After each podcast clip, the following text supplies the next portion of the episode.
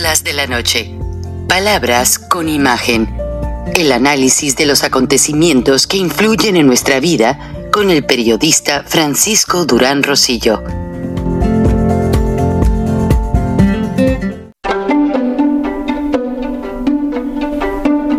Frank Durán Rosillo eh, te saluda y los saluda a todos ustedes, su amiga María Celeste Raraz, para invitarlos a que se suscriban a mi canal de YouTube María Celeste Raraz, tal como mi nombre, donde les informo todas las semanas eh, sobre entrevistas que tienen un tema que ayuda a mejorarnos como personas y de paso son interesantes.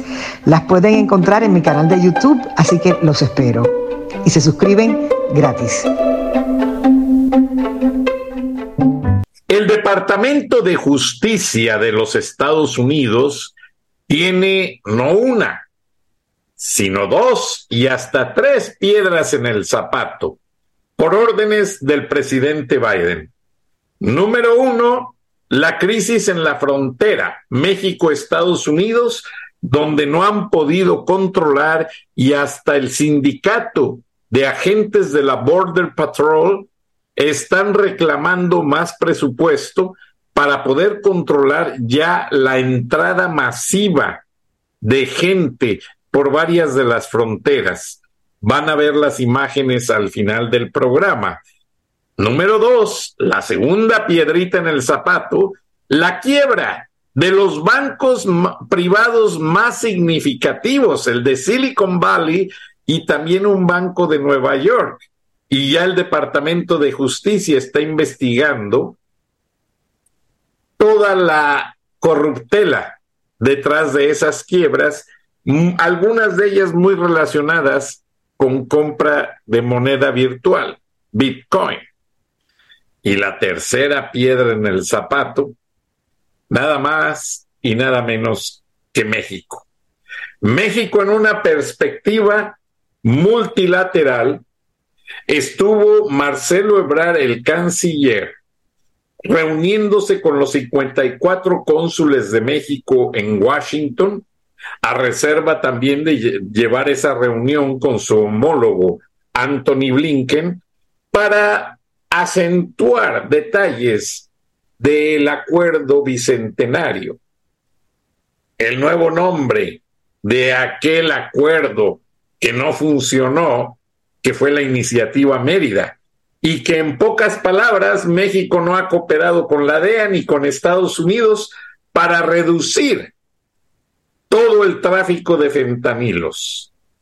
Ya está fuera de control y el presidente Biden ya se lo dicen los republicanos, como Lindsey Graham, ese gran senador de Carolina del Norte, que fue el que reclamó por la muerte y secuestro de esos afroamericanos en, en Matamoros, Tamaulipas, pues eran de su estado. Y ya anoche, un Donald Trump brioso como un caballo enfurecido, diciendo, Biden está perdiendo la frontera, Biden está perdiendo la justicia de Estados Unidos, Biden no está controlando a México porque López usa la frontera como arma política y López está sometiendo a Biden y solo yo sé someter a Andrés Manuel y ahora dice que sí cumple su promesa de la orden de un ataque a todos los carteles de la droga en México con bombardeos quirúrgicos y que acaba con el problema en cuatro años. Buenas noches, bienvenidos a Viernes de Frena en Charlas de la Noche. Estamos, qué mejor que ustedes mandan tantos mensajes. Kenia Gascón, no solamente tiene el talento histriónico como una gran dama de la pantalla chica y grande, sino también es una gran persona que sabe analizar y catalizar la polémica situación que envuelve a México, es líder de la delegación Miguel Hidalgo del grupo Frena, es analista, es influencer y tiene mucho que decirnos esta tarde, esta noche. Buenas noches, Kenia, bienvenida, felicidades. no me quería quedar con las ganas de felicitarte en vivo. Te deseo lo mejor. Te queremos mucho y reconozco que el programa ha crecido mucho en México gracias a ti. También al ingeniero Lozano, a Karina, a todos los que han participado, pero la gente te manda infinidad de mensajes. Ay, pues muchas gracias, Frank. La verdad ya me hiciste mi noche. no, pues tantas alabanzas, qué lindo. Eres un encanto. Pues mucho que hablar, porque esto que está pasando no es nada más una cuestión de México, como tú mismo lo acabas de describir, ya es una cuestión internacional, porque déjame decirte que en el problema no solo está inmiscuido todo Latinoamérica, sino también las mafias rusas y rumana. Y esto cada vez se sabe más profundamente. De hecho, eh, hoy en la mañana estaba yo viendo una nota periodística en donde ya se empieza a hablar de las mafias rusas metidas no solo en México, en Venezuela, en Cuba y en países que te van a sorprender, en Puerto Rico y en Dominicana. Sí, señores, se ha descubierto que en Puerto Rico y en Dominicana se está lavando mucho dinero, pero en esta ocasión es dinero del narcoterrorismo latinoamericano, del, del comunismo del siglo XXI que también se le llama socialismo del siglo XXI, ya hay mucho lavado de dinero de gente que está interesada en defender a la revolución bolivariana, que hoy se le conoce como el Castro chavismo, y todos sabemos que, bueno, pues México tiene sus narices eh, metidas ahí, porque López nos vendió. A, a, pesar de que López mintió y que cuando iba a entrar al poder se le preguntó y que él negó siquiera conocer a Chávez, Hoy se sabe, y lo ha dicho muchas veces el ingeniero Gilberto Lozano, no debemos olvidarlo, porque fue el primero en México que lo dijo, que empezando el sexenio por ahí del 2018, López y su séquito firmó un convenio en Cuba para comprometerse a llevar la agenda del foro de Sao Paulo. Sí, señores. Y hoy se sabe, son hechos concretos, porque últimamente está muy de moda eso de que, bueno, pues es opinión, yo opino diferente, pero Dos más dos es cuatro. Yo no puedo opinar que dos más dos es cinco. Bueno, puedo opinarlo, pero sería tachada de ignorante. Ya hay datos concretos donde ya se sabe que México sí está siguiendo la agenda del Foro de Sao Paulo. Y no solo, López firmó un convenio en donde se compromete a seguir esta agenda. Y pues en ese artículo que leí hoy en la mañana, habla de cómo líderes como Maduro, como Evo Morales, y están inmiscuidos también países, inclusive Colombia, Chile, todos los países que últimamente se han vuelto desgraciadamente comunistas y que están siguiendo también el foro de Sao Paulo, todos estos países están lavando dinero en Puerto Rico y en Dominicana, entre, otros, entre otras patrias. Y resulta que es muy preocupante porque pues están haciendo de mucho dinero para seguir y gastar ante todo en propaganda.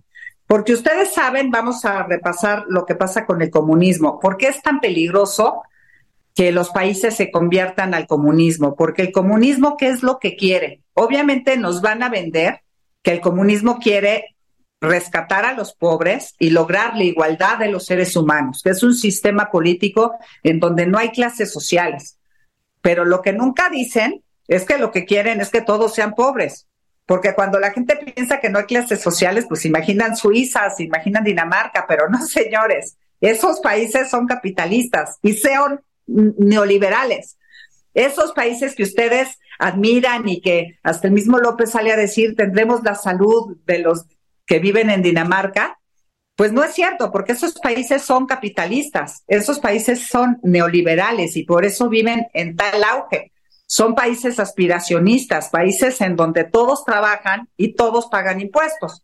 Por ejemplo, en Francia, ¿no? En Francia viven bien y hay muchas ayudas sociales gracias a que es un país capitalista y gracias a que todos trabajan muchísimo y que todos, el 100% de su población, paga impuestos.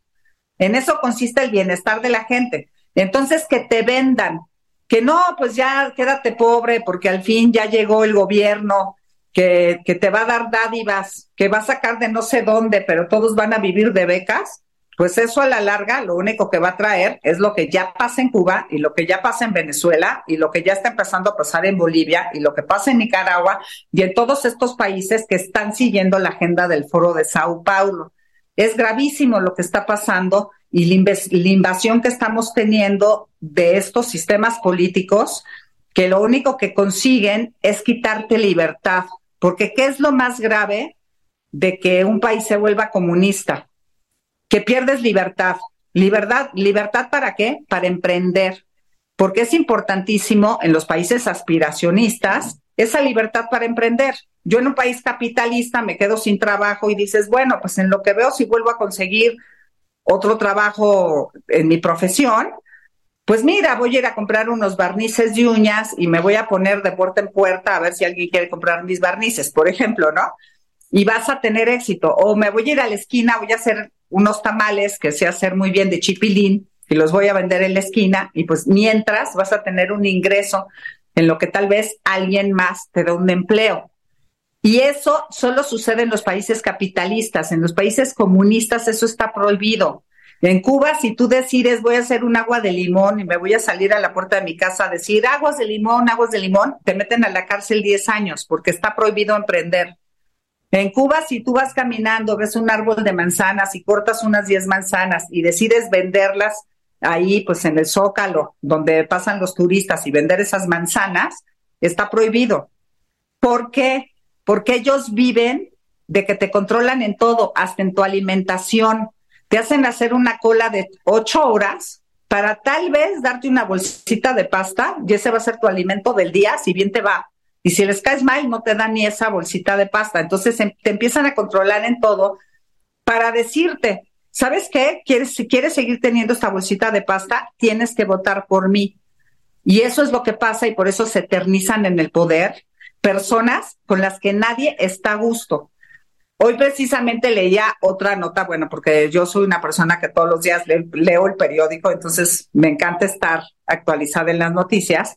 Bueno, pues se ve venir en México porque en México, ¿en qué hemos avanzado en el comunismo? ¿Qué ha pasado en México con respecto? No, porque les iba a decir algo súper importante. Paralelamente a que te van controlando sin tú darte cuenta con dádivas, porque mira, por ejemplo, en México, ¿qué está pasando? Te voy a decir un fenómeno bien loco. La gente se queja de que no, sí, las dádivas que están dando para controlarte, pero todos, hasta los fifís, y te lo puedo decir, van por sus dádivas.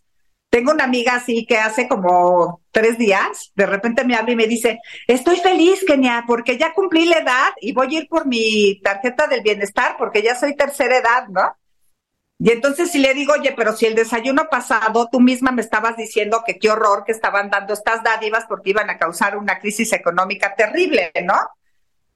Y entonces dice, pues sí, sí sé que va a pasar esa crisis económica terrible, pero la verdad yo trabajé muchísimos años, he pagado muchísimos impuestos que me parece injusto, porque en México es uno de los países en donde pagamos impuestos no para que mejore el país. En México y en muchos países de Latinoamérica se, se pagan impuestos para que un político se vuelva millonario. Y todos lo sabemos, todos sabemos que los políticos entran pobres y van a salir ricos del poder y que además de que te hay una plana, el otro día estaba diciendo que Gilberto estaba, creo que en Emiratos Árabes, y decía, pues aquí el Congreso son 54 personas y ya. Aquí tenemos que pagar una plantilla como de 500, ¿no? Y eso nada más el Congreso, pero tenemos que mantener a muchísimos empleados. Y lo peor del caso es que todos sabemos que nuestros impuestos no van a servir para que haya mejores calles, para que haya mejores hospitales. Nuestros impuestos solo sirven para hacer millonarios a los políticos. Entonces, no somos personas como pasa en Francia, que perdón, pero mi hermano lleva muchos años siendo francés y se siente orgulloso de ir y pagar sus impuestos porque sabe que sirven para que ese país sea mejor y porque después le dan, le dan muchas ayudas sociales gracias a esos impuestos que pagó. Entonces lo agradece. Por ejemplo, mi sobrina, que está joven, todavía tiene muchas ayudas y gracias a que mi hermano muchos años pagó esos altísimos impuestos, hoy mi sobrina tiene esos beneficios que es su hija, ¿no? Entonces hay como consecuencias buenas de esos pagos de impuestos. Pero no, en estos países tercermundistas, pues ¿qué pasa? Que siempre sabemos que nuestros impuestos van a ser para enriquecer a alguien. Entonces no nos da gusto pagar impuestos. Por eso es que muchos, muchas personas, ay no, prefiero ir, ir y gastarme en unos tenis con tal de salir saldo a favor y no pagar impuestos, ¿no? Siempre estamos viendo la manera de pagar menos impuestos, pero al final, de todas maneras, pagamos muchísimos impuestos. Pues esta amiga al final me dijo, yo he pagado muchísimos impuestos y voy a ir por mi tarjeta del bienestar y muy feliz voy a ir a cobrar mi beca del bienestar. Y es una persona que no lo necesitaría, no es una persona de que, ay, este, pues es que estamos dando becas a personas que realmente no les alcanza, entonces les estamos dando este dinero. Toda la gente lo está cobrando, hasta las personas que les sobra el dinero. Entonces ya es un cinismo eh, la situación que estamos viviendo en México, porque efectivamente nunca se habían dado tantas dádivas, ni de manera tan desordenada, ni de manera tan abundante. Y esto, ¿qué va a pasar? Que a la larga, porque así pasó en Venezuela, va a saquear al país, va a dejar al país sin recursos, porque además no olvidemos que, por ejemplo, las dádivas de hoy ya no se están pagando con dinero del Estado, se están pagando con préstamos. Y López ya endeudó a México aproximadamente con, con más de cuatro billones de pesos. Es decir, López endeudó a México lo que diez presidentes anteriores habían endeudado a México. Él solo en cuatro años, lo que hicieron presidentes en 30 o en 40 años. Entonces, pues es algo súper grave, porque al final, si se acuerdan, yo no sé si ustedes lo recuerden, pero en México hubo una crisis terrible en el año 1994, es la que yo más recuerdo porque ya no estaba tan chavita, era ya más consciente de las cosas. Y gracias a Dios a mí no me pegó tan duro porque mi madre siempre nos enseñó a no vivir endeudados, a nunca pedir un préstamo y, estarlo debiendo, porque hay gente que vive de prestado y siempre debe algo, entonces nunca alcanza a ser feliz porque siempre está pagando lo que ya vivió, ¿no? Es una costumbre pésima. Mi madre siempre nos educó a pagar al contado todo y no tener ningún crédito y no deber nada. Pero en esa crisis, todas las gentes que debían su casa, su coche, su no sé qué, todo subió de manera exponencial los créditos que debía la gente que nadie pudo pagar y muchísima gente perdió casas, perdió coches, etcétera, ¿no? Fue una crisis horrible. Pues haz de cuenta que dicen los expertos que López ya debe tal cantidad de dinero que tarde o temprano se va a un 1994, pero mil veces peor. Entonces hay que estar preparados. Yo les aconsejo que por el momento hagan ese consejo que yo siempre seguí de mi madre. No deber, es más bien tener ahorros. Siempre de tu dinero, nunca gastes todo tu sueldo. Lo ideal sería que gastes la mitad y la otra mitad lo ahorres. Eh, tener hábitos sanos de, digamos, este, financieros. ¿Estás de acuerdo, Frank, que tener hábitos sanos financieros es lo mejor que te puede pasar? Porque de alguna manera podrás saltar todas las crisis. Eso pasa en un país capitalista. Por ejemplo, ahorita que tronaron los bancos, pues es una noticia terrible, pero como es un país capitalista, de alguna manera va a haber ayuda, se van a poder reponer, etcétera. En un país comunista, lo que es terrible es que no hay manera de sortear el asunto, porque si te dicen el sueldo universal va a ser mil pesos, como, como pasa en Cuba, tú puedes ser el mejor estudiante, ganar mil becas, haber estudiado mucho, y de todas maneras vas a ganar mil pesos, que eso es lo horrible de un país comunista, que no dependen tus ingresos de tu esfuerzo, sino que ya es lo que es. El sueldo universal son mil pesos. Entonces, por ejemplo, regreso al tema de los médicos cubanos. López paga por cada médico como 100 mil pesos mensuales, pero 99 mil pesos se los queda Díaz Canel. El, el cubano, ese doctor, nada más recibe mil. Imagínate. Y así pasa en, todas las profesiones. Estudies lo que estudies, tú nada más vas a ganar mil. Hasta el, cuate que te jale en un carrito diciéndote, mire, este es el zócalo cubano, por decirlo, y gana lo mismo que el doctor que estudió no sé cuántas especialidades. Pues también es súper injusto. Una sociedad así donde tú estudiaste 80 especialidades y te esforzaste por ser el mejor doctor. Además de que en Cuba, pues es horrible porque igual eres el mejor doctor, pero no hay aspirina, si no hay anestesia, lo que ya está pasando en México. El otro día leía también de un doctor Moreno que es, muy afamado en Twitter, que escribe, escribe mucho en Twitter a raíz de la pandemia y eso.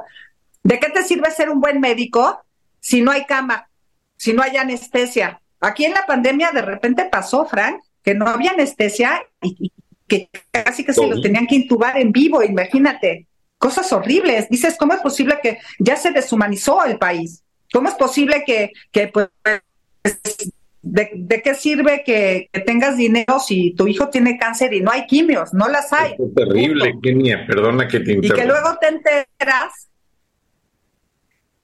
Sí, nada más déjame terminar, que luego te enteras que el hijo del presidente sí tuvo las medicinas que a tu población no le diste cuando sí las tenías, estaban en una bodega y, nada más por tus pistolas no la quisiste aceptar para que los mexicanos no tuvieran la medicina y por eso se murió casi un millón de personas. Imagínate. Ahora, Kenia. Acaba de pasar, esto salió esta semana. Ahora, Kenia, ¿qué opinas de la llegada de tanto soldado venezolano a México? ¿No? Mm, mucha gente me sigue diciendo que vienen a desfiles, que vienen a, concursos, pero yo sí. Son los pretextos. Es la intervención. Son los pretextos, Fran. Siempre van a inventar pretextos y mentiras. Acuérdate que los comunistas, pues si dijeran la verdad, tendrían que decir vine a destruirte, y no lo van a decir. Entonces inventan, sí, eventos, no es que vinieron a marchar, vienen a un desfile, vienen a esto y vienen al otro, y siempre van a inventar mil pretextos de que para qué están. Pero en realidad, cada vez eh, se sabe más que pues se están metiendo y se están metiendo, y, no solo soldados, también hay muchísimos asesores venezolanos metidos en, en Palacio Nacional asesorando al presidente, porque el presidente se comprometió a llevar esa agenda y de alguna manera él no toma ya las decisiones. Es gente venezolana experta en estrategia, los mismos que asesoraban a Chávez, hoy asesoran a López. Y le dictan, ya, ya ves que te he comentado que López usa apuntador, le dictan a López sus mañaneras. Yo por, por eso cuando salen así comentarios en Twitter de, ay, no, es que este comentario lo hizo porque él es de esta manera y de tal otra, no, porque todo lo que López dice en sus mañaneras no son sus palabras, a él le están dictando sus mañaneras y son las palabras de Chávez. Tú, tú ves una mañanera de Chávez y ves una mañanera de López y te das cuenta que son idénticas, son la misma, casi casi le quitan las palabras a uno para ponérselas al otro. Entonces no son realmente las palabras de López Obrador. Él, desde que empezó, mintió todas las decisiones que se han tomado arbitrarias, como por ejemplo el rollo de no hacer el Naim, pues tampoco fue decisión de él yo sí estoy convencida que desde el principio, y mientras más información tengo, más convencida estoy. Porque, por ejemplo, en este artículo que te digo, donde, donde ya sale que en realidad este plan, eh, este plan de comunistiar a toda Latinoamérica, pues viene desde Putin.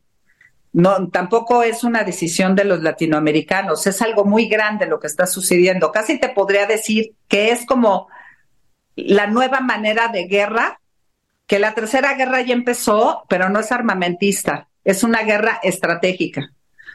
Entonces, China, Rusia están metidos hasta las narices en toda Latinoamérica, fue algo que fraguaron durante años y de repente se destapa y ya están metidísimos en negocios, en estrategia, en ideología.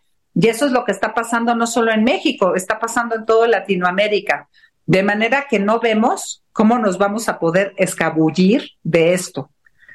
Porque es algo que se ve venir, no se ve que se pueda dar marcha atrás, porque además cada vez queda más claro que la oposición está vendida. Por ejemplo, ya esta semana, no, no sé si la semana pasada lo comenté, que el partido MC ya lo dijo abiertamente, que la, la oposición está, la coalición está de PAN, PRI, PRD, realmente ya llegaron a un acuerdo que va a ser que van a dejar ganar el Estado de México a la delincuenta Delfina y ellos se van a quedar con Coahuila.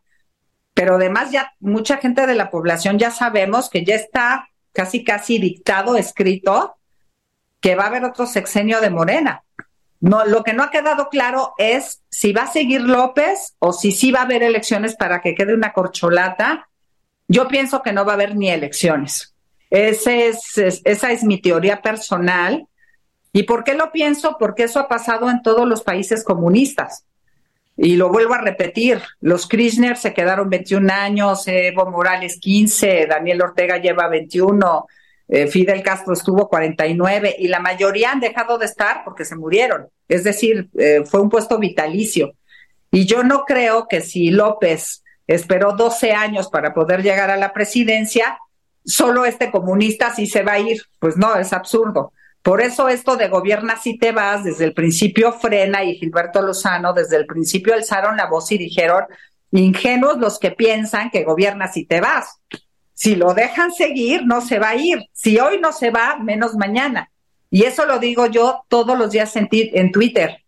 Ingenuo el que piensa, porque me dicen, eh, ay, ¿para qué quieres hacer una manifestación diciendo fuera López? No se va a ir. Pues sí, pero si hoy no se va, menos mañana. Cada día tiene más poder.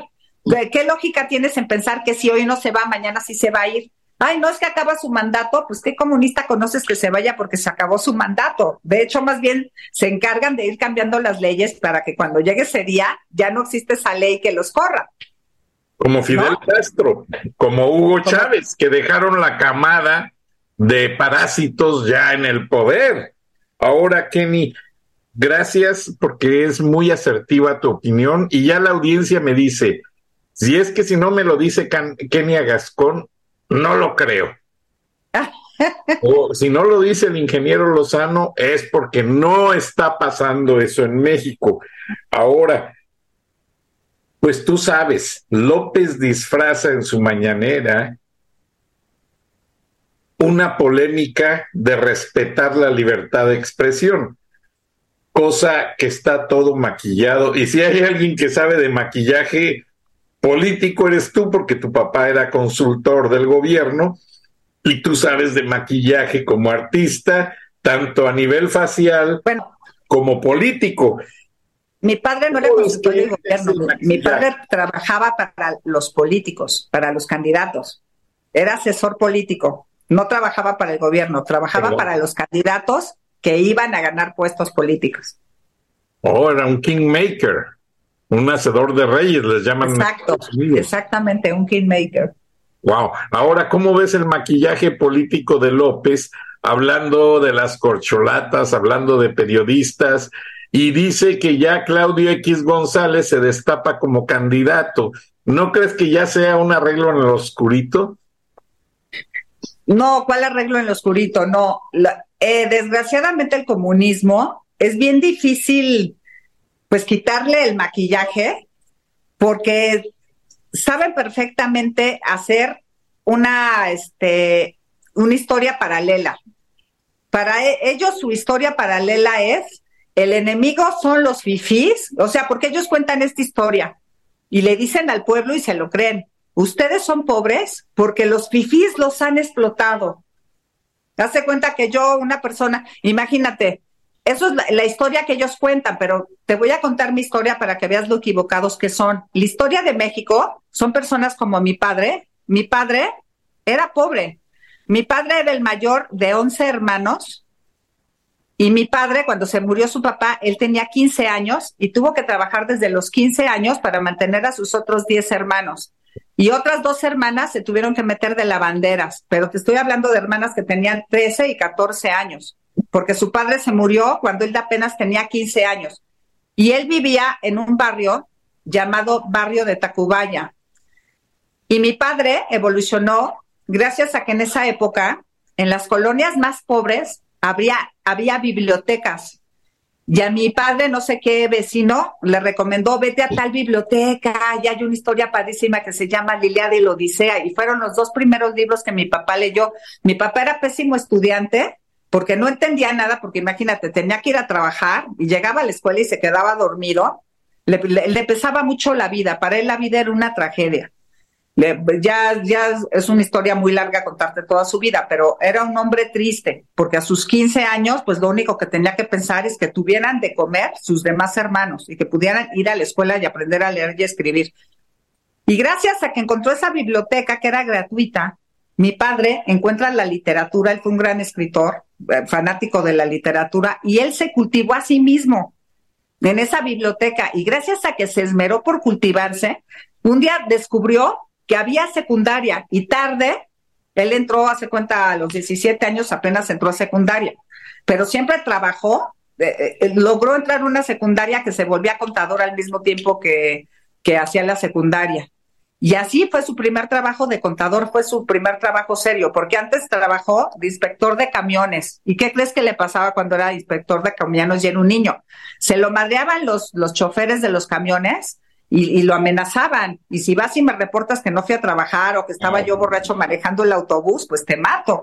Y es así eran los trabajos que él tenía de niño, pues eran trabajos muy violentos. Y, y él creció en esos barrios bravos, donde tenía que saber pelear, porque si no, pues te mataban, ¿no? Esa fue su experiencia. Y así fue evolucionando hasta que llegó a ser dueño de su propia compañía. Yo la verdad siempre eh, admiré mucho esa fuerza de mi padre, porque luego, pues en México siempre hay crisis y chin, pues pasó tal crisis y tronó mi empresa y se volvió a levantar y se volvió a levantar. Y murió luchando, murió volviéndose a levantar cada vez. Porque en México es así, no es de que ya eh, logras hacer una empresa y ya eres empresario para siempre. Luego pasan crisis económicas que, hace, que hacen que truene tu empresa y te tienes que volver a levantar. Pero forjas un buen carácter. Y, y esa historia de mi padre, hay miles, y es gracias a que no hay comunismo, es gracias a que puedes emprender, es gracias a que tú pudiste solito decir, híjole, eh, te puedo contar la historia de otra amiga de sus papás que, que, vivieron este, en la Segunda Guerra Mundial, una señora que venía de Hungría y vino a dar a México. Y su esposo le dijo, ¿qué haremos? Pues mira, un, eh, dibujó una arma de zapatos y si hacemos unas pantuflas, hicieron una fábrica de pantuflas y se hicieron millonarios. Eh, y así hay N cantidad de historias de éxito de gente que emprendió. Entonces, que venga un señor vago, porro, que nunca fue buen estudiante, que quiere ser comunista porque es un burro, a decirnos que emprender es un pecado, a decirnos que porque yo emprendí, yo soy culpable de los que son pobres. No, señor. Toda la gente en México si, si le echas ganas y si trabajas y, emprendes, así como te, yo siempre pongo el ejemplo de mis Airbnbs, porque yo trabajo con muchísimas señoras que son emprendedoras. Y yo no las veo menos que yo, porque son señoras que se, que se rompen el lomo por venir aquí y sus hijas sí van a ser licenciadas, porque ellas sí están yendo a la escuela gracias a que ellas vienen y se parten la madre aquí. Y esa oportunidad les quiere quitar López Obrador porque ahora lo que quieren es que nadie trabaje y lo que, lo que pasa en estos países es que deja de haber las empresas porque ellos dicen, no, los empresarios son los culpables, que se chinguen los empresarios, que ya no tengan su empresa, eh, eh, te hacen que tu empresa truene, te hacen que, que dejes de tener ingresos. Y esas personas, pues son las primeras que se quedan sin trabajo. Si a mí me va mal, pues yo ya no las puedo tener. De hecho, déjame contarte una historia bien loca. Yo empecé este negocio con la pandemia, porque pues se fueron mis inclinos, y me quedé sin ingresos. Y entonces dije, ¿qué hago? ¿Qué hago? Y tenía unos poquitos ahorros y amueblé todo. Y entonces empecé este negocio y al principio yo no podía contratar a las personas porque tenía que rehacer, mis rehacer otra vez mis ahorros porque si no, no me iba a alcanzar para vivir. Y me pasé como un año que yo era, se, se puede decir, la, mi propia trabajadora y yo hacía todo el trabajo y poquito a poquito fui creciendo hasta que pude ya contratar gente más profesional que lo hace mejor que yo, ¿no? Ahora, y he ido creciendo. ¿Mande?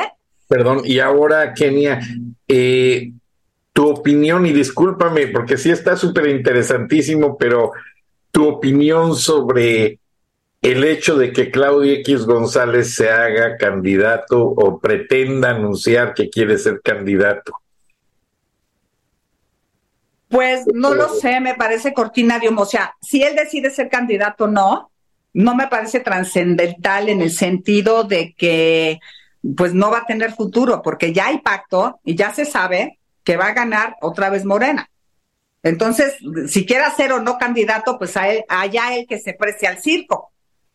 Porque yo me imagino que él, como comandante de la ola rosa vendida, pues ya sabe que no va a llegar a nada porque ya sabe que ya todo está arreglado. Entonces, lanzarse de candidato eh, en un lugar donde ya sabe, o sea, lo que pasa es que también, eso ya te lo había comentado la vez pasada, que pasa mucho entre políticos de que mira, tú entras, te voy a pagar tantos millones de pesos, finges ser mi oponente y luego dices que te sales de la contienda y ganan mucho dinero haciendo eso.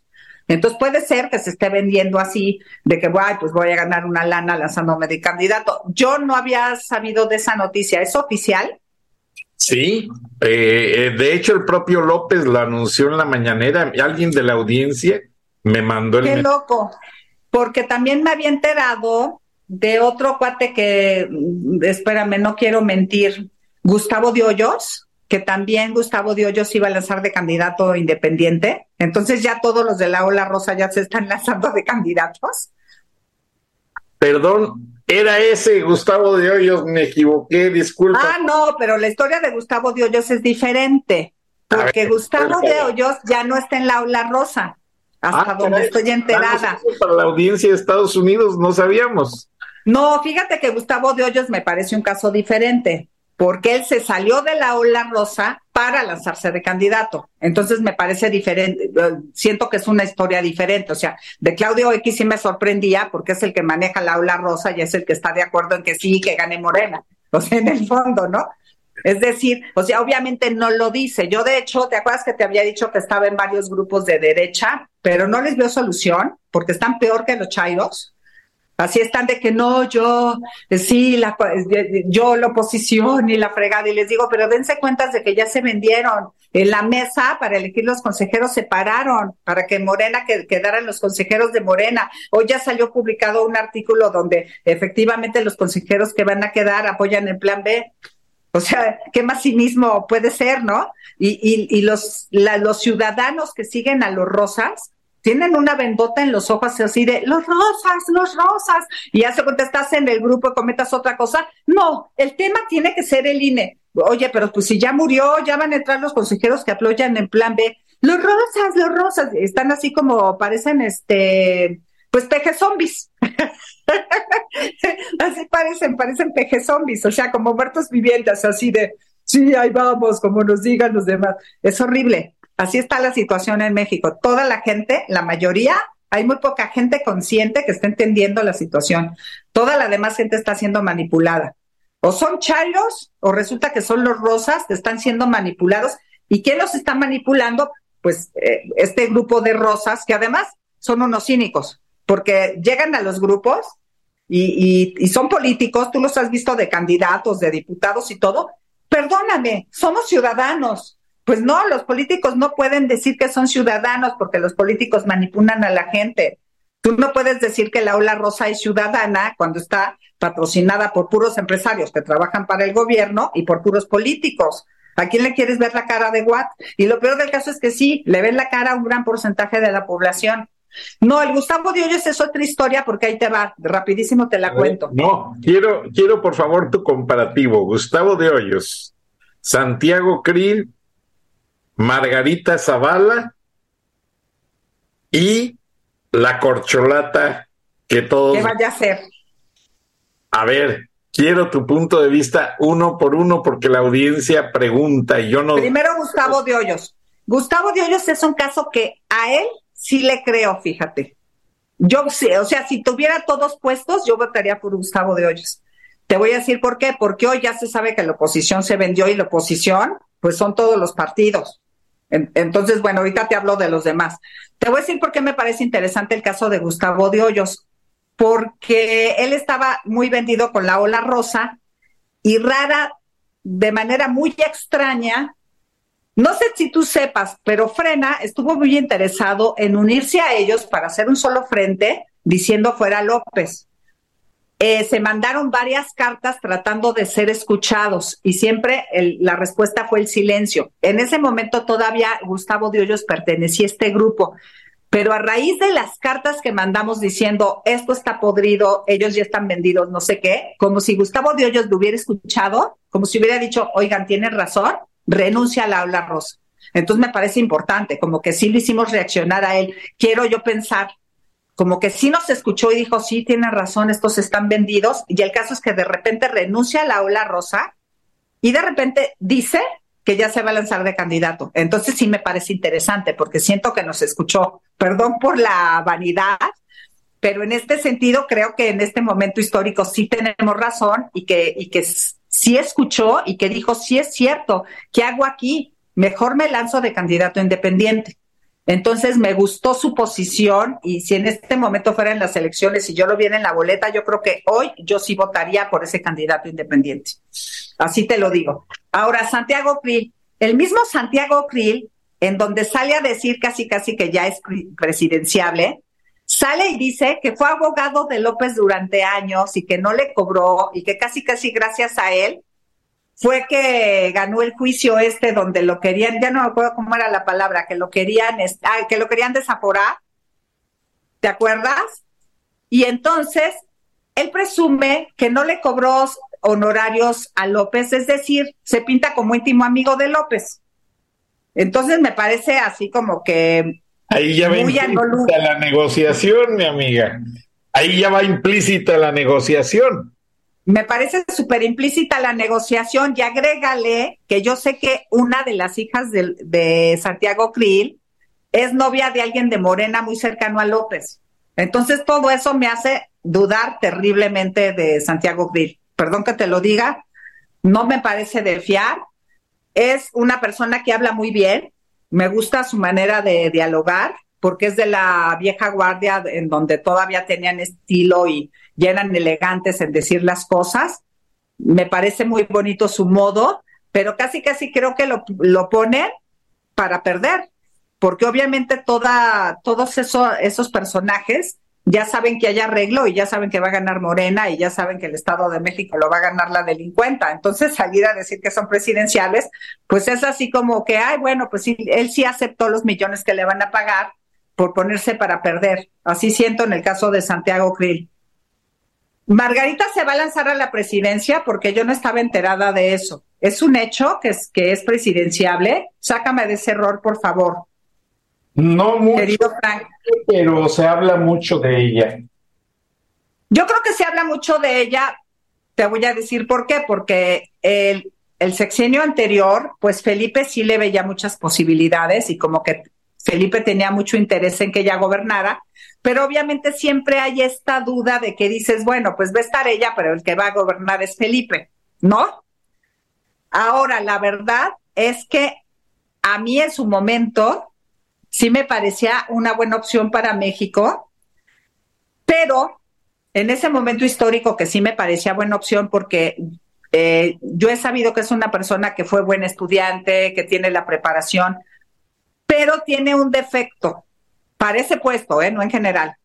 Es muy tímida.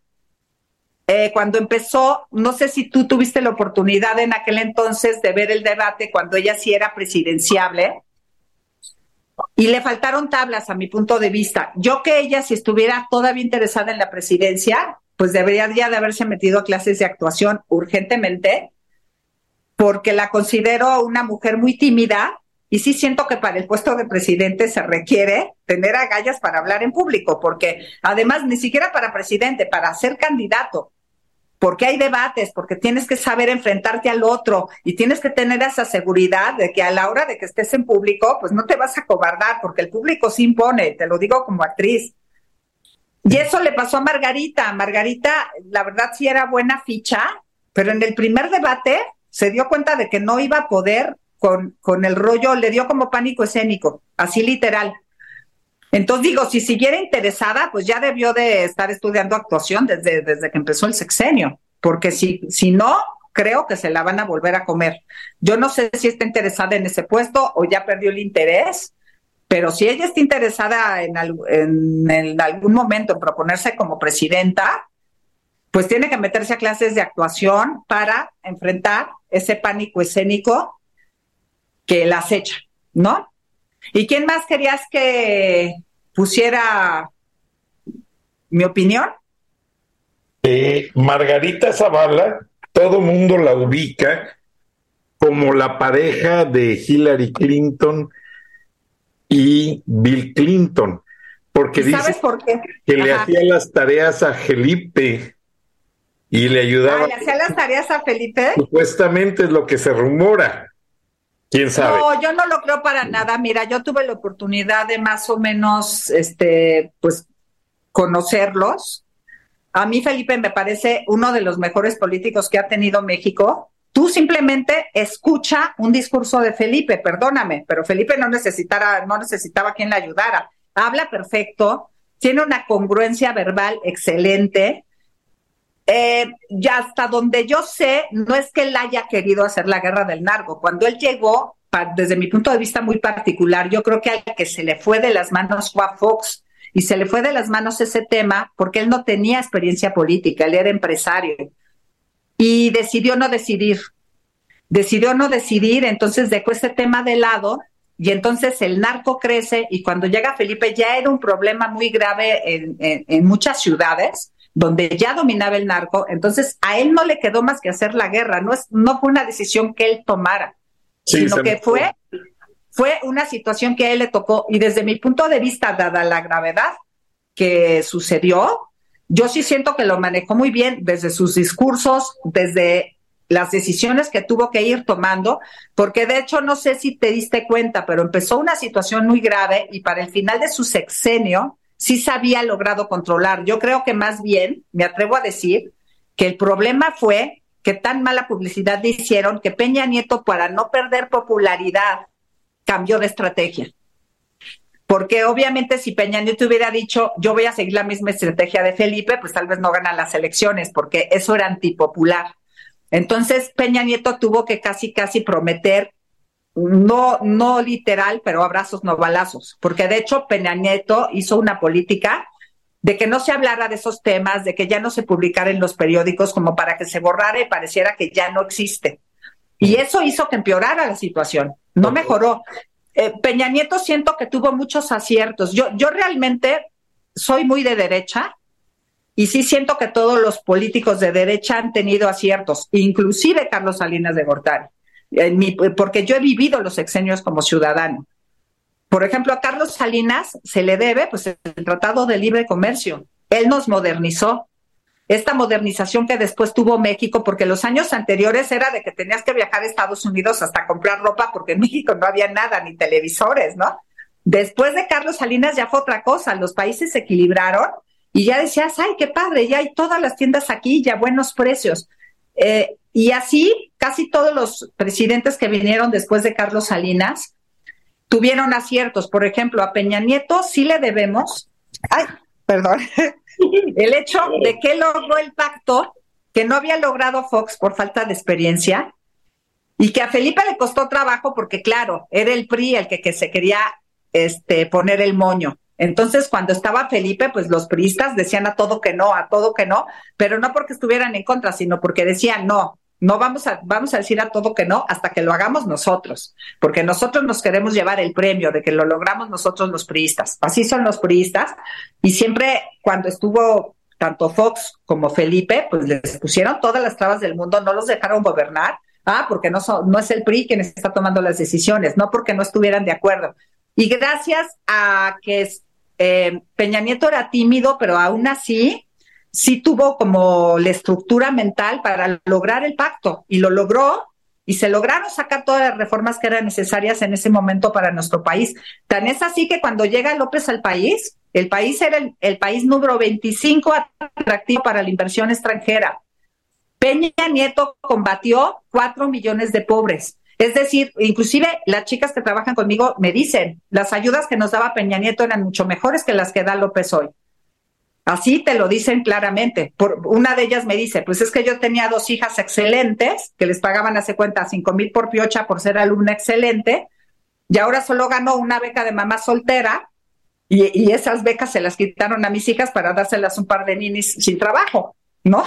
Entonces eran mejores porque el PRI también da muchas ayudas. De hecho, por ejemplo, la ayuda de los viejitos, la creó Fox. No es una iniciativa de López. La creó Fox. Mi mamá desde entonces cobra ese, dinero de los viejitos. ¿Y como cuánto entonces, en dólares esa ayuda, Kenia? Pues mira, con López ya ha subido. Antes era de mil pesos, que serían 50 dólares. ¿No? Va aproximadamente. Y ahora, sí, 50, no, 500 dólares. 500, después, espérame. Ahora sí que me vi muy mal. Yo soy la matemática. No, creo 50, 50 por 20, sí, creo que son 50 dólares, ¿no? Sí, sí, 10 dólares son 200 pesos. Sí, 50 dólares. Entonces, este, sí, mil pesos. ahora la ha subido López. Ahorita que van a hacer las elecciones, la, mágicamente subió de mil a cinco mil pesos. Ahora está siendo muy buena porque ahora sí suena wow, cinco mil pesos, ¿no? Entonces ya está sirviendo para algo esa ayuda. Pero digo, antes las, becas que daba Peña Nieto a una alumna de excelente sí le daba cinco mil, diez mil pesos. Entonces a una familia sí le sirve más tener una alumna de excelencia a tres becas de ninis de mil pesos, ¿no? Y que además déjame decirte que hay muchas irregularidades porque tal como está organizado se presta a mucha corrupción. He sabido de gente, por ejemplo, que con la pandemia les pedían sus datos, no sé qué, y cuando después ya iban por su ayuda, no, pues es que era en efectivo y ya no está, alguien vino a cobrarla por ti y nunca se supo, nunca se dijo, y todas esas ayudas que se pagaban en efectivo, bye.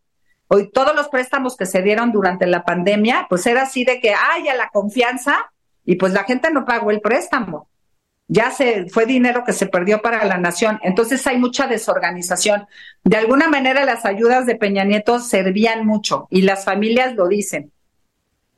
Esto no es, de, digamos, es algo que te cuentan en la intimidad, pero mucha gente sí se queja de que sentían que las ayudas de Peña Nieto eran mejores. Ahora, ¿de qué sirve que Peña haya sido buen presidente si al final le dio el triunfo a López? Yo lo que más tengo que achacarle a Peña Nieto es que haya facilitado que López ganara, porque hoy se sabe que pues Peña Nieto pues no te acuerdas que le puso el pie a Naya inventándole una acusación dos semanas antes de las elecciones y pues eso le quitó muchísimos votos a Naya.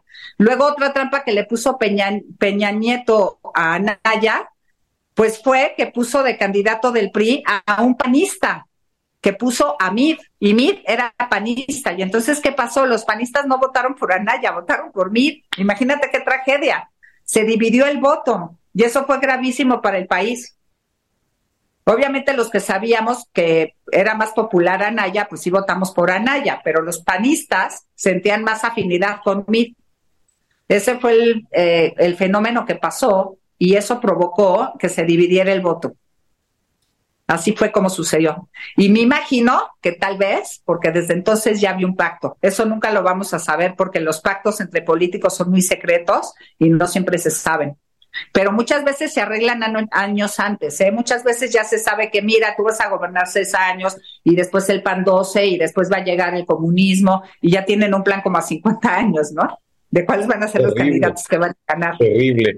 Por ejemplo, yo conozco el caso de Fernando Gutiérrez Barrios, que fue secretario de gobernación, le llamaban el policía de México, así lo llamaba Carlos Salinas. Gutiérrez Barrios adoraba a su nieto, en paz descanse, lo mandó a estudiar administración pública a Massachusetts, etcétera, etcétera. Y él decía que lo estaba preparando para que fuera presidente de México. O sea, desde entonces, ¿cómo se preparan los grupos? O sea, se van dando toda la gestión y se va dando todo el plan y llamaba amigos, gente comprometida. O sea, eh, por ejemplo, mucha gente me decía, ¿cómo comprometen a los periodistas en México? Cuando estaba yo en la oficina del norte de Monterrey, en la Ciudad de México, allí en Río Pánuco, atrás de la Embajada Americana, estaba Cosme Aces, que se lo trajeron del Heraldo de México, estaba Gregorio Armando Meraz, que se lo trajeron de Televisa, junto con eh, Juan José Prado. Los dos eran televisos. Después se vino también allí en el grupo alguien más, al rato me recuerdo, pero a Cosme Hace se le salieron de control Juan José Prado y eh, Gregorio Armando Meraz. Gregorio Armando Meraz era novio de una de las secretarias de Miguel de la Madrid, nada más imagínate. Pues hacían lo que querían, sacaban la exclusiva porque pues ahí tenían el camino al oficialismo. Y, y Cosme Haces, fíjate, con todo el colmillo de haber estado en el, en el Heraldo de México, dice, ¿saben qué? Le dice a Ramón Alberto Garza, no, ya no, manda a alguien, mandó a Ana Luisa Anza, una chica muy agradable, muy preparada, eh, había regresado de un curso de la Universidad del Sur de California y después me hablan a Luisa y me dice, Frank, pues vente un, tiempo a la oficina de México. Terrible, terrible. Estos cuates querían manipular todo.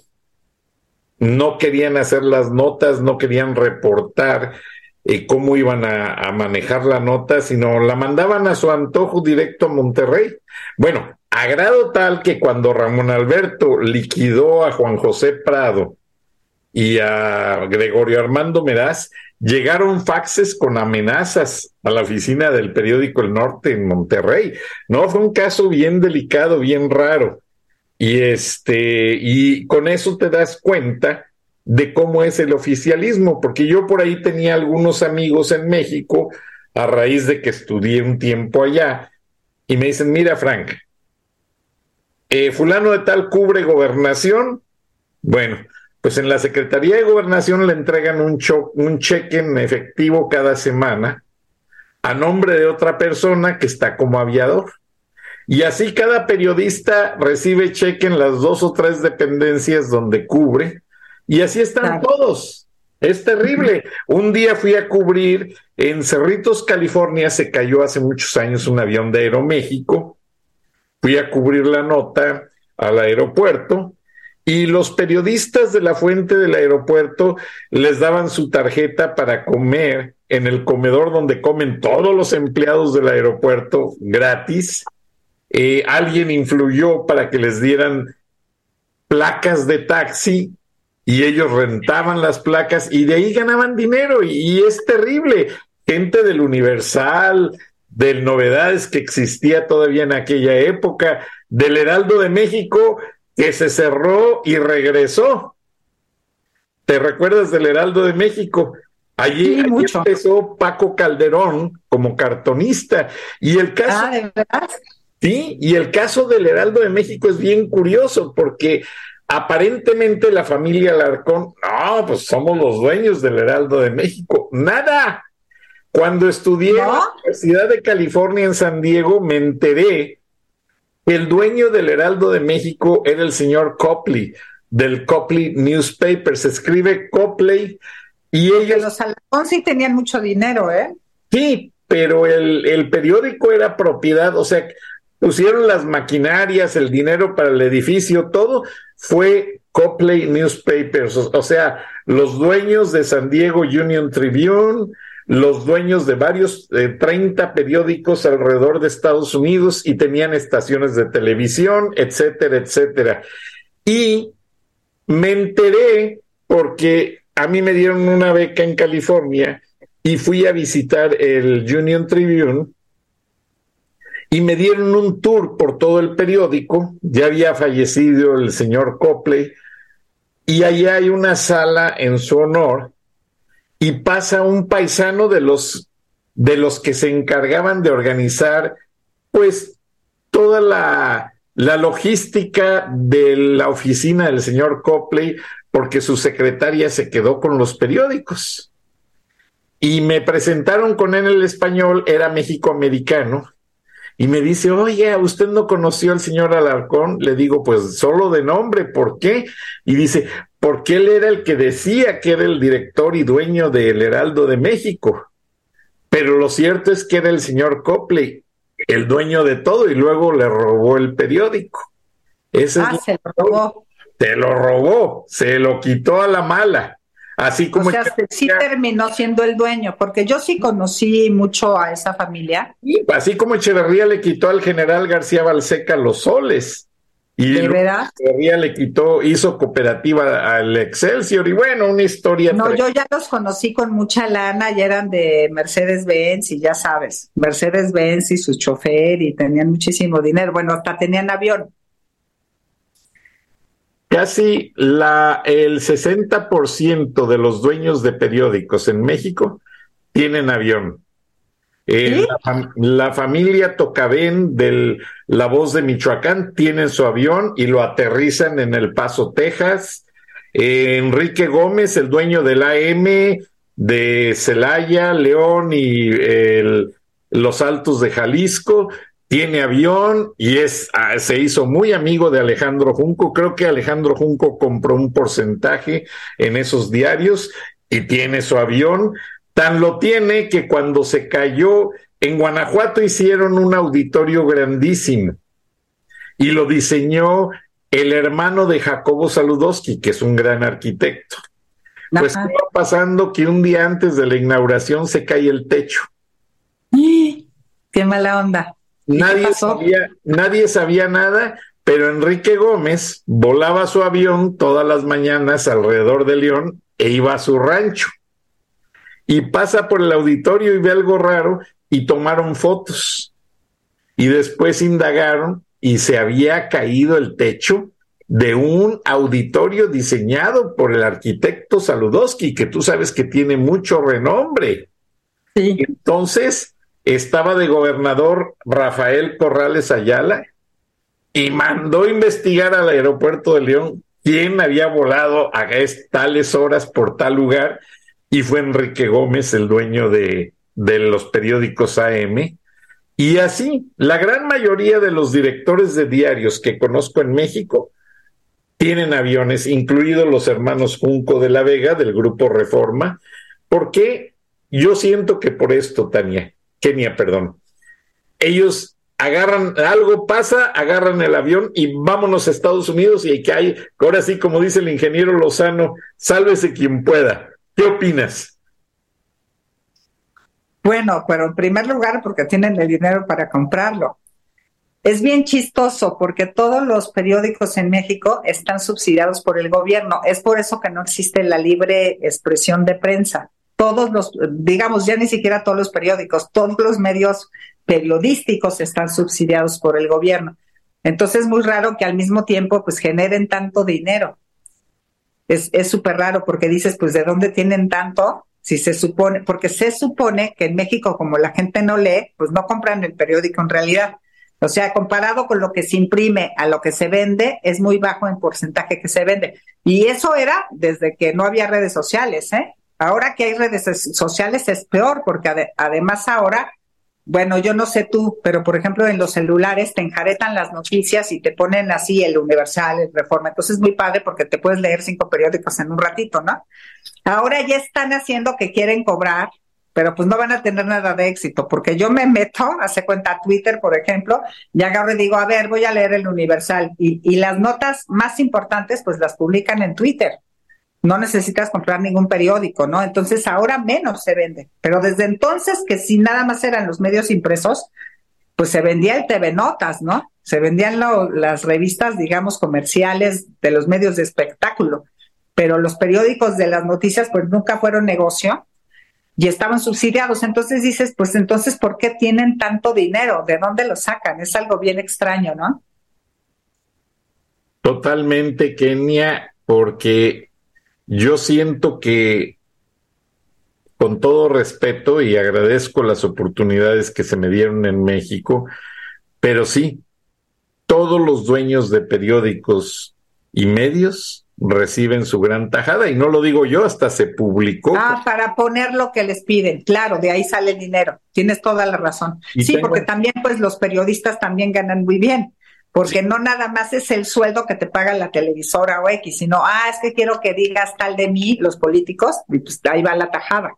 Sí. ¿No? Ahora, eh, con todo respeto, Kenia, porque el tiempo nos apremia, si sigue esta práctica tan denigrante, por ejemplo, eh, por ahí salió una entrevista ya hace unos días que me mandó alguien de la audiencia con Roberto Madrazo. Él ya fue, ya fue candidato a presidente de México él le exigió a Amlito Morena que saliera del PRI porque el grupo Atlacomulco está aterrado con las porquerías que hace Amlito Morena. Ahora, Roberto Madrazo, si no eh, estoy mal enterado, habló muy profundo en un programa que es de su propiedad también, que lo dirige un judío mexicano, no recuerdo el nombre. Carlos Alarraqui. Ah, bueno, que además fue su publicista. Él le hizo la campaña a Roberto Madrazo y le hizo la campaña también a Fox. Es un publicista que se hizo famoso porque le hizo la campaña a, grandes políticos. que quedaron en la presidencia. tengo entendido que hizo mucho dinero, porque yo conocía, cuando yo estaba en TNT, eh, me hablaba gente de Z Publicidad, que es una agencia donde había grandes talentos, eh, como Iñarritú y mucha gente, y ellos se quedaron aterrados un día que fueron a pagar una campaña publicitaria y que llegó así un tipo, un hombre tipo guarura, y pagó el dinero en efectivo en bolsas de papel de estraza y en dólares. Estaban aterrados y no querían incluso recibir el dinero. Gente buena, gente muy conocida del medio, no repito los nombres, pero ¿hacia dónde vamos, Kenia, con todo este desastre de manipuleo de medios y eh, López Obrador habla de que cucharean a los medios, pues ¿cuál los cucharean? Él los manipula al, al 100. De hecho... Pues fíjate que cada día está peor. De hecho, cuando empezó el sexenio, casi todos los periódicos atacaban muy fuerte y muy directamente a López. Y hoy te puedo decir que ya todos cambiaron. Eh, por ejemplo, yo era muy lectora del Universal, me encantaba leérmelo todo. Y últimamente solo sacan eh, eh, la mañanera de López, ¿no? Te estás leyendo el periódico y todos la mañanera lo que dijo López, lo que dijo López. Dices, híjole, pues estos ya se vendieron. Había grandes articulistas, entre otros estaba Pablo Iriart y estaba Loret en este periódico. Y ahora resulta que lo abres y todo es qué desayunó López, qué comió, cómo caminó, cómo se agachó. Dices, ¿cómo es posible? Y de por sí, y grandes periódicos que antes tenían mucho prestigio, como el Economista y el Financiero, que perdón que lo diga, pero yo, yo le llamo encuestas Mientowski, ¿no? encuestas Mientowski, porque son de los periódicos que sí, López es muy popular, como sales a la calle y nada más ves gente que odia a López. Dices popular en dónde, ¿no? Este, debajo de la tierra, eh, ¿en dónde es popular?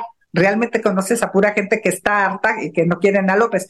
Por eso es que en Frena nos vamos a dedicar a hacer una encuesta para sacar a relucir la verdad, porque sí pensamos que las encuestas están pagadas. Y te voy a decir cómo le hacen para lograr eh, conseguir un resultado que no es el real. Nosotros vamos a hacer una encuesta y estén pendientes, mexicanos, porque la vamos a hacer en puntos estratégicos en toda la, en todo México el 26 de este mes de marzo en todas las alcaldías, en todas las ciudades, estén pendientes en cuál es su punto para que participen y desmintamos a Mientowski, porque las encuestas son pagadas. ¿Y sabes cómo le hacen para sacar el resultado que quieren?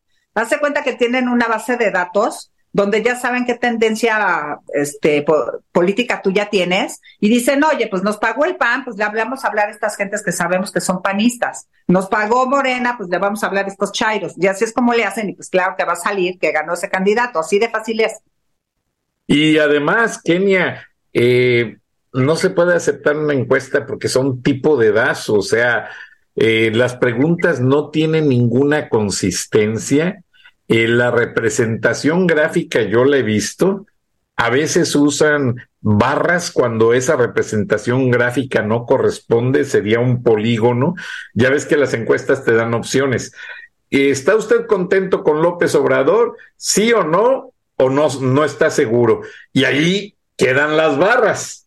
Pero, por ejemplo, hay otra representación gráfica que sería eh, hoy eh, López Obrador ya empezó el sexenio mal y lo va a terminar mal. ¿Cuándo fue la mejor parte de su gobierno? Y te dan opciones y la gente las pone, bueno, allí entra un polígono, entra de esa gráfica que sube en qué fecha subió, en qué fecha bajó, etcétera, o en el PAI si usted sabe que Morena tiene tanto de la población, ¿qué tanto población tiene el PRIAN y esto? Ahí queda la gráfica de, de PAI, pero no las, no las interpretan debidamente o no quieren, no sé.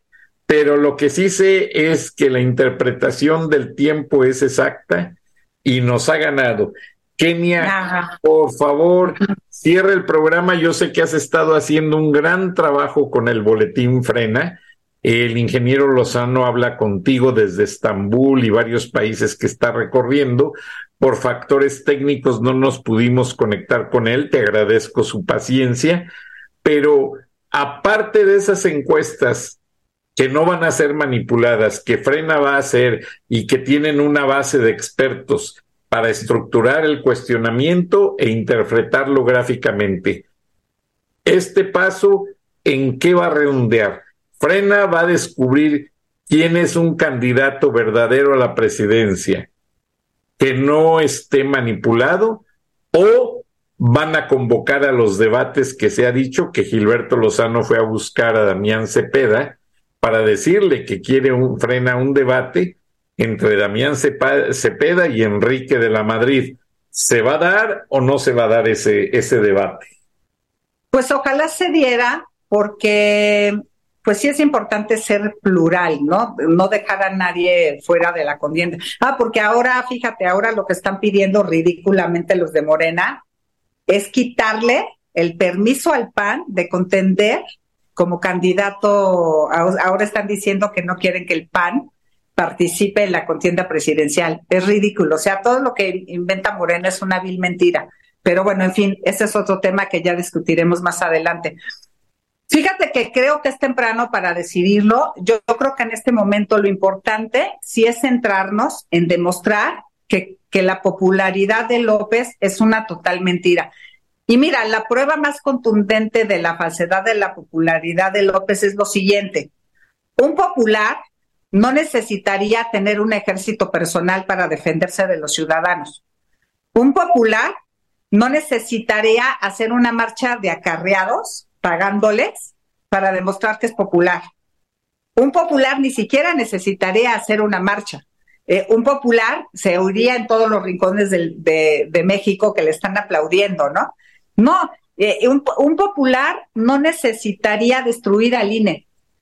Entonces, todo lo que demuestra este dictador más bien es una desesperación por tener que hacer fraude porque no es popular. Entonces, realmente, eh, como dirían algunos, Escucho tanto tus actos que no escucho tus palabras. Y con eso termino. Kenia Gascón, activista, influencer y su talento histrónico eh, vive en películas y telenovelas muy conocidas.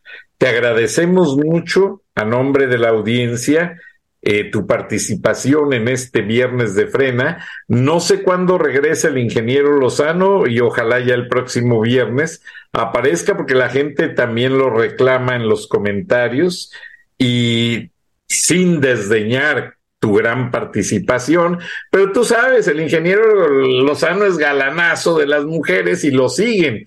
A ti lo extrañamos mucho y es el líder de Frena y es un gran líder y además es un hombre muy valiente, porque a pesar de no tener la necesidad de tener que estar luchando por México, porque tú sabes que es de las personas que se podría ir de México en el momento que él gustara. Y está en México luchando porque es un mexicano valiente y patriota. Y se lo agradecemos mucho. Gracias, Gilberto. Yo en el alma también se lo agradezco. A mí me preguntan, porque me han eh, mandado ataques hasta con palabras malsonantes, que por qué está el ingeniero Lozano si él le contestó a no sé quién con una palabrota. Yo no contesto esos mensajes, no caigo en el juego. Pero Acuérdate que, está lleno de PG no les creas. No, hay mucha gente que está pagada para hacer esos malos mensajes. Y lo que me doy cuenta, Kenia, es que luchas como la que tú haces al lado del ingeniero Lozano, junto con Valeria, hombro con hombro, protestas por los niños que se quedaron sin medicinas para el cáncer, por las mujeres, por todo, no las hace nadie. Nadie ha sacado amparos para defender al pueblo de México de esto y del otro, solo frena. Entonces, yo sigo con este espacio abierto para ustedes, para el ingeniero Lozano, y como le he dicho a la gente, y a mi audiencia de mis nueve afiliadas, que son varios milloncitos, que les mando un abrazo, los vas a conocer un día, y el que quiera decir algo, como dice el ingeniero Lozano, lo invitamos a debate aquí en el programa y que hablen, pero que den la cara. Es muy fácil atacar desde un hombre anónimo, desde un bot, como dices tú, e, e, y eso es algo que no merece respeto, mucho menos en una lucha tan seria en la que está en juego la justicia, la democracia, la libertad y la, libertad de expresión, Kenia. Yo te agradezco por ser tan honesta y que ayudes con estos comentarios que yo sé que tú preparas con antelación y que México no puede quedarse atrás en un mundo que está cambiando y que López Obrador no puede hacer lo que hizo Fidel Castro de Cuba, que encarceló en la isla a sus habitantes a grado tal que había gente que no sabía qué es lo que estaba pasando en el mundo. Kenia Gascón, gracias. Dios bendiga a toda la audiencia, Dios bendiga al ingeniero Lozano y su familia y esperamos, esperamos vernos y escucharnos la próxima semana. Dios los bendiga y hasta entonces. Buenas noches.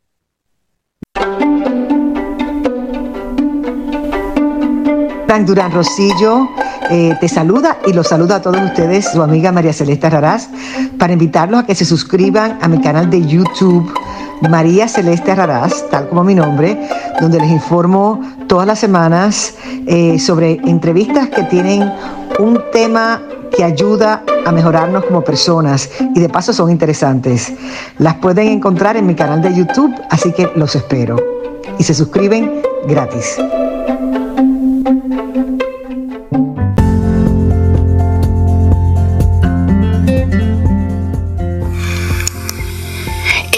Escuchaste el análisis de la noticia, transparente como el agua, con el periodista Francisco Durán Rosillo